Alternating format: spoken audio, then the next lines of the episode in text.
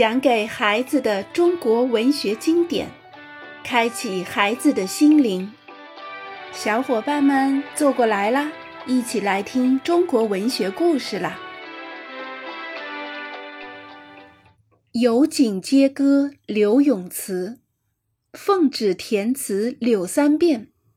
北宋前期的词坛已经开始繁荣，这里最出色的词人当推柳永。柳永。约九八四至一零五三年，字其清，原名三变，因为排行第七，人们又唤他柳七。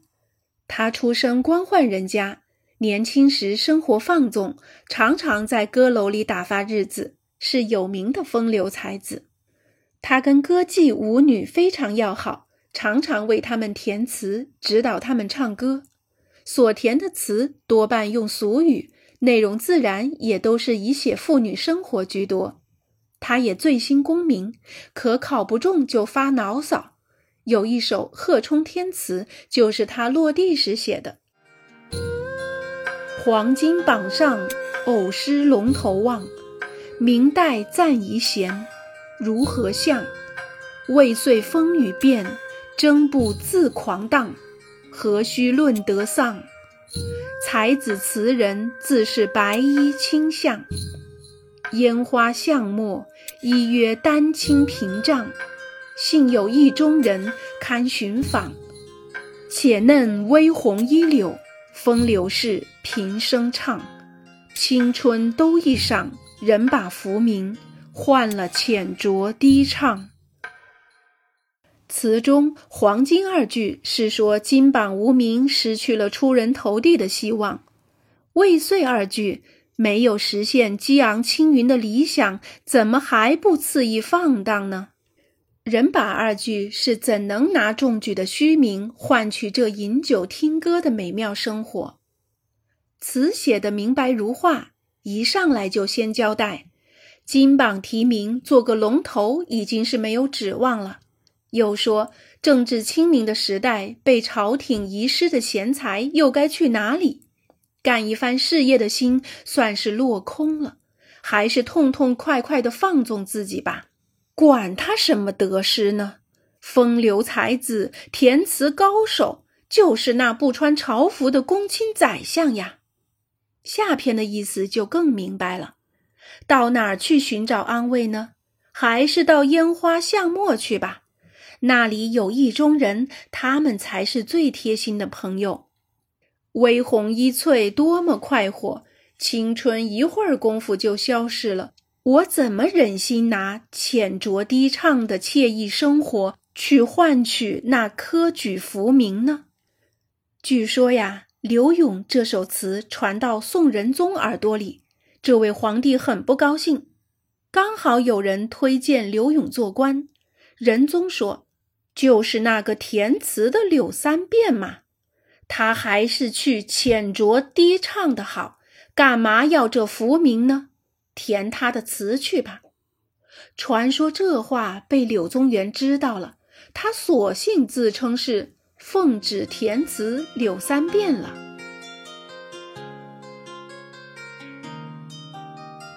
今宵酒醒，晓风残月。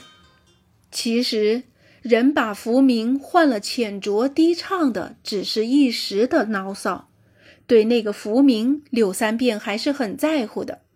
到五十岁时，他改名柳永，终于考中进士。后来做了几任小官儿，也并不如意。他大概始终没结婚。传说死后连迎葬的人也没有，是歌女们凑钱把他埋葬的。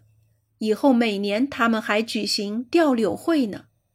从柳永的词里，我们知道他大概常常在外奔波，饱尝了离别的痛苦、旅途的孤单。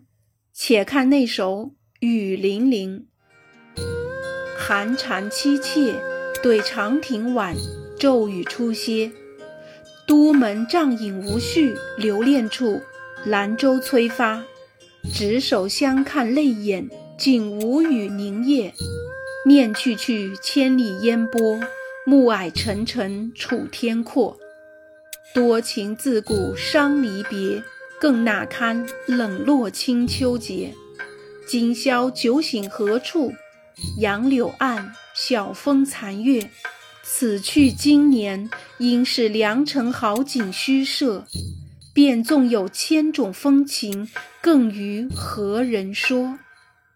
词中都门帐饮是指在京城郊外设帐幕宴饮送行，兰舟是木兰舟船的美称。这大概是词人远离京城，跟心上人告别时所作。天近黄昏，秋雨刚停，秋蝉凄凉的叫着，酒也喝得没情没绪的。船在催着起锚呢，一对情人拉着手，含着泪，一句话也没有，只剩下哽咽的份儿。这一去，水远山长，前途就跟这沉沉暮霭一样渺茫。词的上片是描述眼前，下片是悬想未来。离别本来就够痛苦的，何况又赶上这凄凄冷冷的秋天。今夜明晨酒醒的时候，船不知要行到什么地方了。那会儿心上人又在哪里呢？只剩下晨风吹拂着岸柳，残月照着行船，让人怎么受得了？这一去年复一年的，也会遇上良辰美景，也会有深情蜜意。可是离开了你，又跟谁同赏，向谁诉说呢？词的结构行云流水，找不到衔接的痕迹。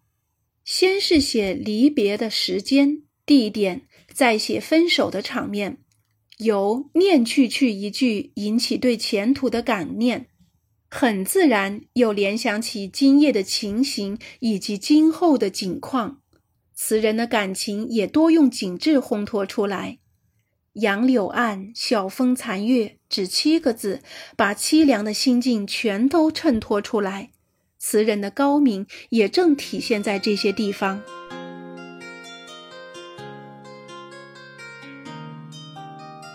雾几回，天际时归舟。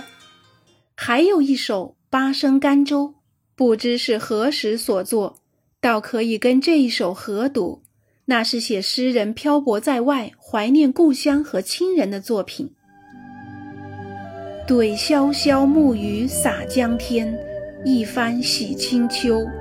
见霜风凄景，光和冷落，残阳当楼。是处红衰翠减，冉冉物华休。唯有长江水，无语东流。不忍登高临远，望故乡渺渺，远思难收。叹年来踪迹，何事苦烟流？想佳人庄楼永望，误几回，天际时归舟。争知我依栏杆处，正嫩凝愁。也是秋天的黄昏，也是雨后。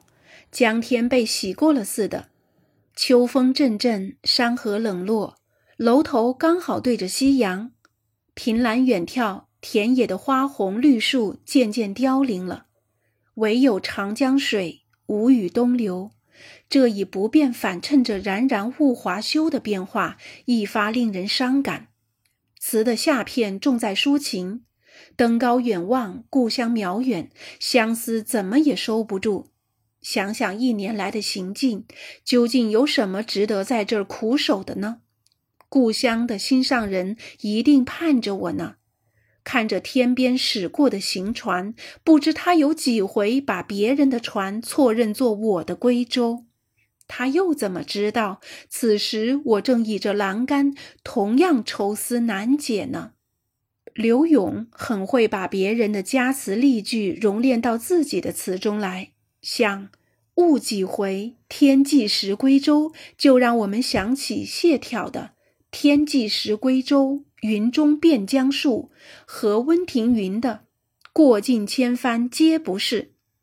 在柳永之前，词大多数是小令，可是从柳永开始，长调也叫慢调用得多起来，像最长的气势分三片。二百多字，简直比得上一篇短赋了。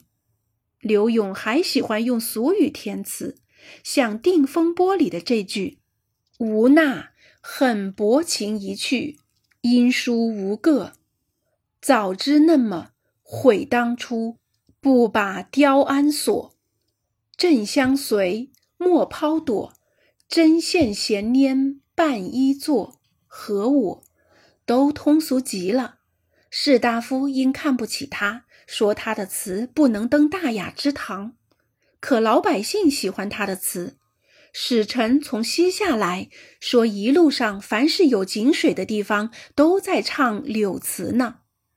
柳永是个传奇人物，他是最早填词的专业户。